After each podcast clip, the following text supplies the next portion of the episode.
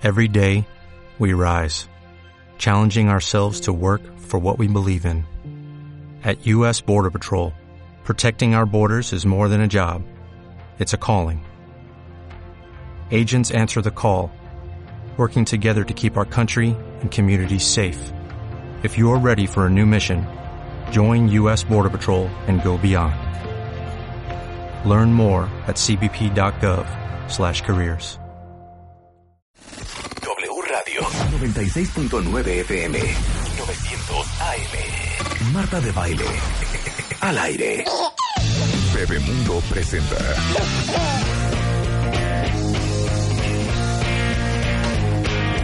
People try to put us down. 11.35 de la mañana, cuenta bien. ¿Saben qué? Mucho, mucho en Instagram, mucho en Twitter, también mucho en Facebook. eh, recibo muchos mensajes de Marta, recomiéndame un pediatra, Marta, necesito un gastroenterólogo, Marta, necesito un neurólogo, Marta, necesito un psicólogo infantil. Les digo una cosa, eh, está con nosotros Nancy Steinberg, yo la apodé como el doctor de los niños, es doctora en psicoterapia. Eh, eh, ahora sí que preparada en Harvard. Y yo les diría que después de que 21 años trabajando juntas, es una de las mujeres y una de las psicólogas infantiles más capaces que yo conozco. Para todos los que están pensando en que a lo mejor una terapia para ustedes, para sus hijos, eh, es necesario. Ella es una gran, gran, gran referencia. Ahorita vos doy sus datos, pero es doctora-Nancy en Twitter. Nancy es mi doctora.com y doctora Nancy en Facebook. Y ahorita al final doy su teléfono, pero para todos los que siempre preguntan de, hijo, ¿de dónde saco una buena psicóloga para mis hijos? Bueno, pues ella es una extraordinaria, extraordinaria este, terapeuta, este, especialista en niños. Y en familias también, ¿no? Bienvenida, En Nancy. pareja. Ay, Nancy, eh, eh, Marta, muchísimas gracias por, por tus Por la palabras. flor. me, no, por tus palabras me, me siento muy emocionada. Oigan, eh, vamos a hablar hoy de algo bien fuerte, el grooming, que es la nueva amenaza que viven nuestros hijos. Ustedes controlan perfectamente y están 100% seguros de lo que están viendo sus hijos en Internet. Fíjense que en el mundo uno de cada tres usuarios de Internet es un niño y un acosador puede tardar 12 minutos para hacer que uno de nuestros hijos se quite la ropa y se tome fotos. Suena increíble, suena imposible, pero eso es algo que sucede en el mundo y en México todos los días. Y hoy les vamos a hablar del grooming, que es esta forma de acoso sexual a niños, justamente a través de los amiguitos que tienen en Internet, en Facebook, en Instagram, en Twitter y en Snapchat. Y les vamos a decir cómo funciona y qué pueden hacer para proteger a sus hijos. Pues básicamente, cuando estamos hablando del grooming, estamos hablando de un acoso, de una especie como de, de conducta predatoria. Esto quiere decir, el, el acosador está pescando al niño, lo está realmente cazando como si fuera de cacería y entonces obtiene muchísima información acerca del niño de tal manera que cuando se acerca al niño en las redes sociales, el niño cree que esta es una persona conocida y que entonces él puede hablar con la persona. ¿Ustedes se acuerdan cuando, por ejemplo, nos decían que no le pusiéramos el nombre en la ropa a los niños? Porque si, el, si alguien le dice, oye Marta, el niño cree que, lo con- que la conoce, ¿no? Y entonces, pues le da información y se va con él. Pues imagínense lo que está pasando ahorita, porque el niño está siendo bombardeado de información, pero por todos lados. Y ya no solamente es el nombre, sino saben su edad, su fecha de nacimiento, el nombre de la mamá, el nombre del papá, en qué escuela estudia, quién es su mejor amigo, etcétera, Y etcétera hasta dónde vive. y, a- y dónde vive. Y entonces, fíjense lo que sucede. Esta persona muchas veces se hace pasar como por un amiguito de él. No le dice, oye, soy un adulto, ¿qué? No. Le dice, hola, yo soy Pepito. ¿No? Y entonces el niño le empieza a dar información, se hacen amigos y finalmente hasta quedan de verse en algún lugar. Y como estaba mencionando Marta, le toma muy poquito tiempo a un adulto engatusar al niño para hacerle creer que es su amigo y que se van a ver o lo que sea.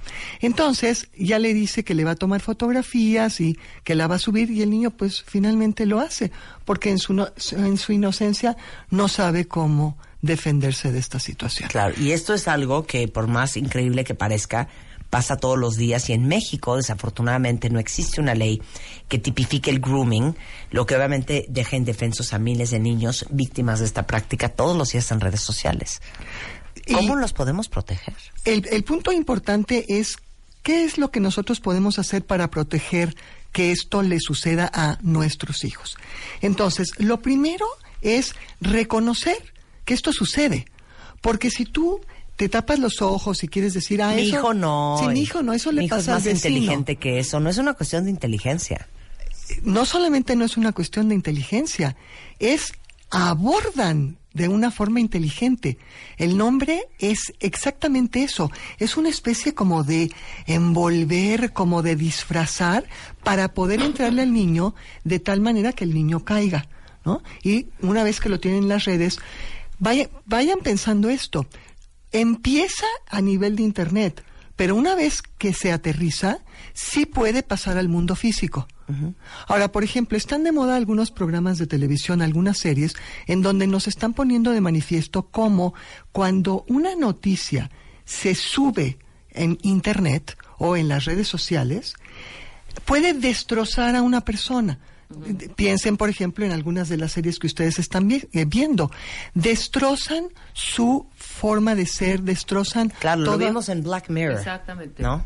Una es Black Mirror, la otra es, por ejemplo, 30, 13 Reasons Why. Ajá, otra, claro. por ejemplo, Merlí, que también ahorita está y que de una forma mucho más suave también te empieza a meter en todo esto. ¿Cómo se van envolviendo?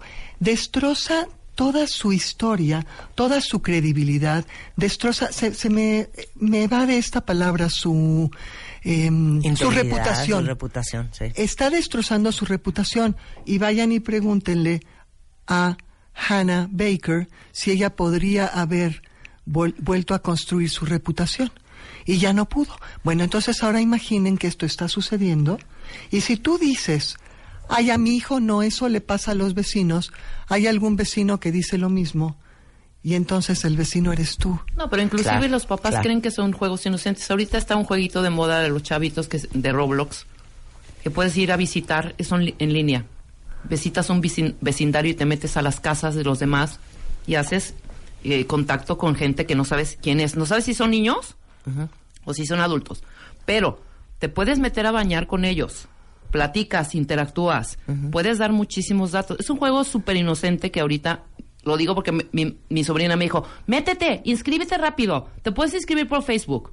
¿Tú qué sabes que esas casitas en donde están otros Y caricaturitas? detrás de ese username hay un adulto. Exactamente, a mí se me hizo peligrosísimo. Pero mira, no solamente eso. Acordémonos que los niños aprenden por imitación. Entonces, si está siendo aceptable en ese jueguito, pues está siendo aceptable En la vida real. diaria. Claro. Claro, en la vida di- di- diaria. Entonces, la primera cosa es reconocer que esto ocurre, no es, no son cuentos, ¿no? Lo segundo, el perpetrador no se le nota.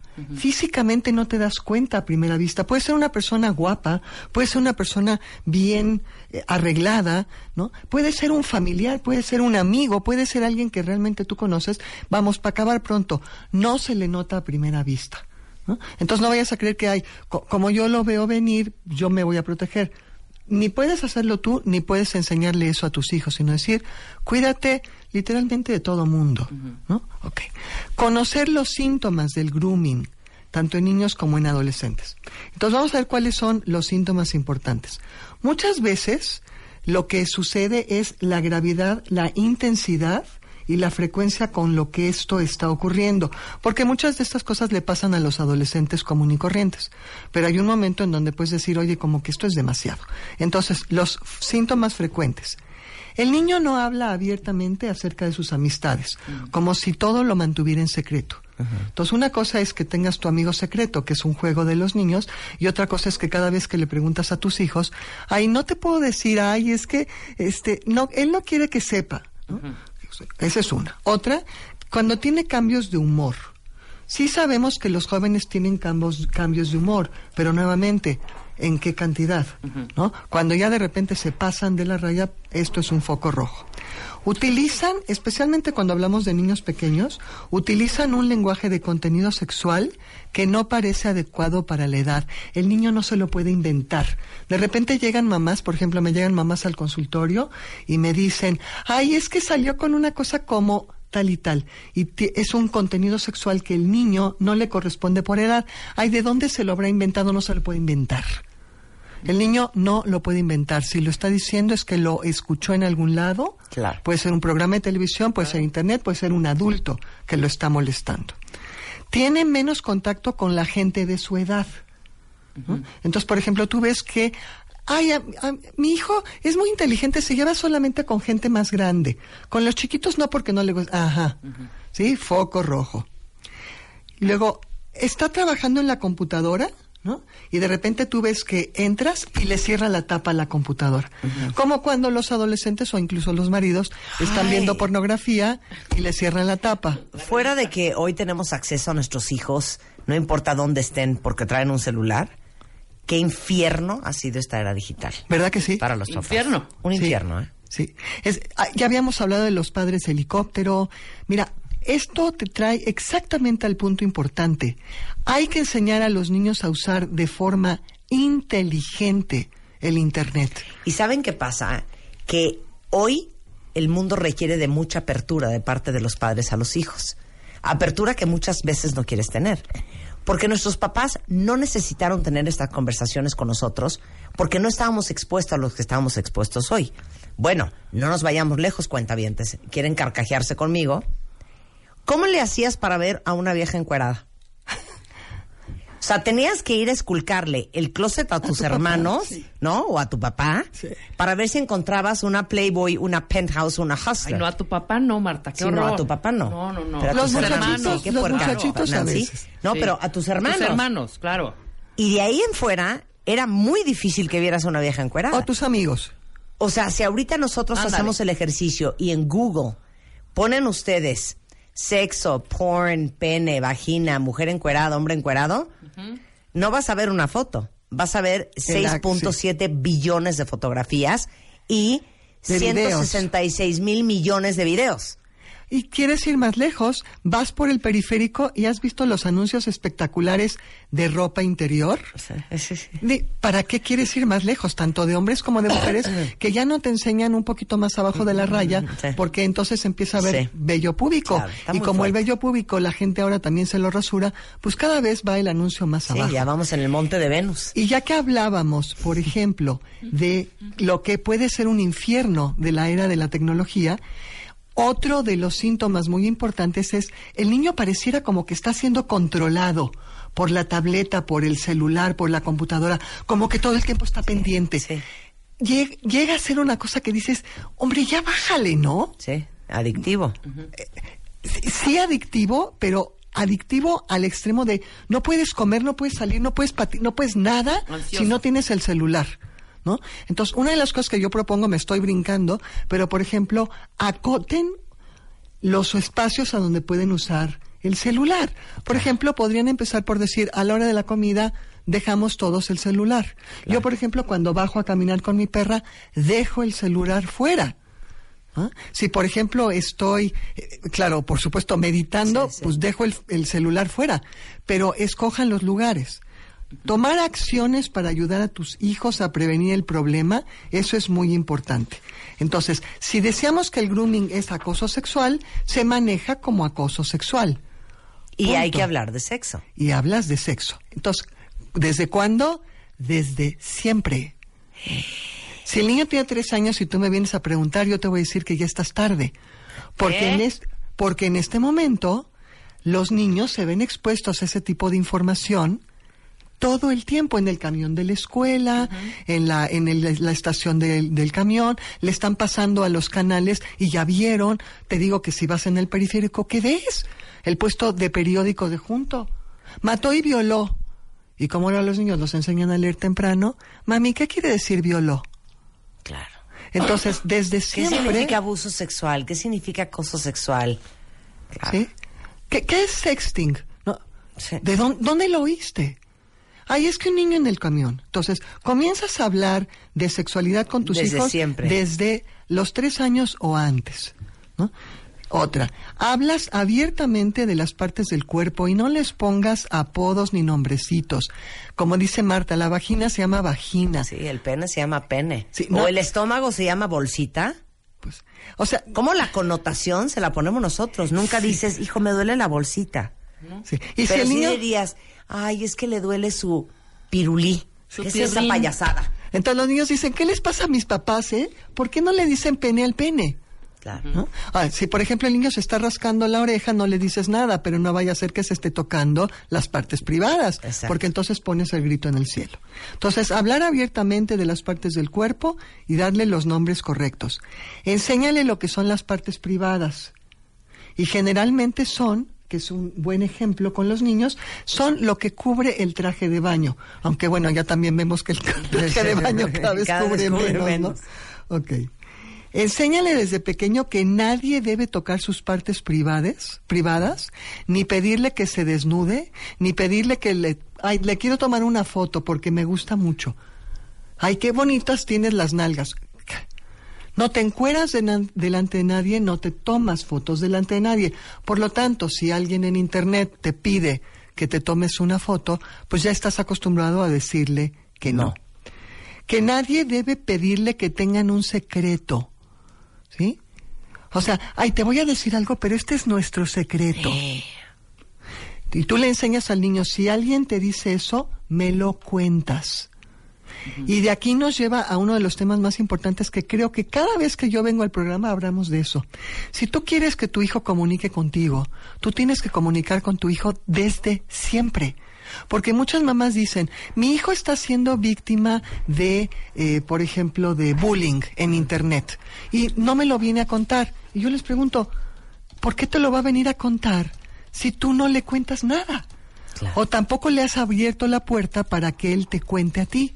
Entonces, desde siempre, transmitirle a los niños que tú eres el adulto Claro, a claro. quien tienen que venir a hablar y que no hay ningún tema, ningún tema del que no te puedan venir a hablar. Ahora, hay una diferencia entre que te hablen de todo y tú aceptes todo, pero por lo menos que tú sepas y que abras la puerta y que tu hijo sepa que se puede hablar de las cosas aquí en familia. Que no, que por ejemplo debe de irse, debes de enseñarle que debe de irse de lugares a donde se siente incómodo. O sea, si tú estás en un lugar a donde no te sientes cómodo, te levantas y te vas. O en el mundo virtual te sales y Te apagas. sales Y borras el contacto, etcétera, y me avisas. O, por ejemplo, vamos a suponer que el niño lo invitan a casa de un amiguito. Y de pronto el, eh, el niño se empieza a sentir incómodo. Sería muy difícil que tome el teléfono y te hable y te diga, mamá, ven por mí. Entonces, a lo mejor puedes tú diseñar una palabra específica. ¿no? Voy a decir, por ejemplo, avestruz. ¿no? Y que si el niño te dice, ay mamá, hoy en el colegio ah, estuvimos hablando de las avestruces, el niño te está diciendo en clave que está incómodo y que vayas por favor por él, porque no tiene manera de decírtelo de esa forma. Y tener cuidados específicos con el uso del Internet. Y esto es muy importante que tú tienes que pregonar con el ejemplo. Si tu hijo te ve todo el tiempo pegado al internet, todo el tiempo pegado a la tableta o al celular, el niño mismo. va a hacer lo mismo. Entonces, utilízalo por un tiempo razonable. ¿Sí? O sea, nosotros, así como tú dices esto, nosotros somos los que podemos hacer un infierno de esta maravillosa tecnología. Claro. Enseñarle a ser cuidadoso con la información personal que sube. O sea, hay cosas que tú no le dices a amigos en la calle, pues tampoco lo subas a la red. Enseñarle que solamente se haga amigo en las redes sociales de gente que conoce en verdad Claro. en, en el mundo físico. Enseñarle cuáles son los adultos a quienes tiene que acudir cuando se siente incómodo. Decirle que bajo ninguna eh, circunstancia debe de dar, subir fotografías de sus, de, de- de cosas que son privadas. Y otra cosa importante es, supervisa lo que tus hijos ven en internet, hazte si puedes amigos de ellos en Facebook, en Twitter, que tú puedas ver qué es lo que están posteando. Totalmente. Toda la lista de todo lo que pueden hacer, de cómo pueden prevenir este problema del grooming, de cómo enseñarles a utilizar la Internet de forma responsable, está en bebemundo.com en un artículo que escribió Nancy Steinberg para que lo consulten. Y les repito, si cualquiera de ustedes, hoy estamos hablando de grooming, pero si es un tema de berrinches, de separaciones, de divorcio, de niños ansiosos, estresados, si ven a sus hijos deprimidos, si están teniendo broncas emocionales en el colegio, si los ven desobedientes, irritables, estresados, bueno, La terapia nunca está de más. Y la doctora Nancy Steinberg está aquí en la Ciudad de México. Es doctora-nancy en Twitter. Nancy es mi doctora.com o doctora Nancy en Facebook. Y el teléfono del consultorio, porque aparte les trae alegrías, cuentavientes. El teléfono es el 52 94 03 54. 52 94 03 54. Y les voy a decir las alegrías. Eso. Ustedes saben que todos los martes yo escribo en Bebemundo. Bebemundo, claro. Como ahora la revista es digital y muchas felicidades por ese avance, entonces yo cada martes publico un artículo. Entonces, a todas las personas que los martes me hablan por teléfono o me ponen un correo electrónico mencionando cuál es el nombre o el tema del artículo, van a tener 50% de descuento en la primera consulta. Entonces, ahora en Bebemundo, todos los martes son de alegrías con la doctora Nancy. Muy bien. El teléfono eh, otra vez de tu consultorio El 52 94 03 54. y tu mail. Mi correo es doctora.nancy arroba yahoo.com.mx y todos estos datos si se les olvidan se meten a mi página que es midoctoranancy.com No es Nancy, es mi doctora. las dos bueno, Nancy es mi doctora.com, las dos direcciones funcionan, pero vamos a decir este. Nancy es mi doctora.com y en la parte final hay una hoja de datos de contacto y ahí tienen mi correo, Facebook, Twitter, etcétera. Sensacional. Muchas gracias, Nancy. Un placer tenerte acá. Como siempre, muchas gracias por la invitación. 11.56 de la mañana en W Radio. Hoy Anamar Orihuela es en the house. Sana tus heridas en pareja. Es el nuevo libro de Anamar Orihuela. Y para todos los que estamos clarísimos que dating is not therapy, hoy vamos a hablar de cómo sí puede tu pareja, aunque no es tu terapeuta, aunque no es tu enfermero, aunque no es tu rescatadora, ayudarte a sanar tus heridas y tus huellas tremendas. Regresando con Anamar, no se vayan. Hacemos una pausa y regresamos. Marta de baile en W. Al aire.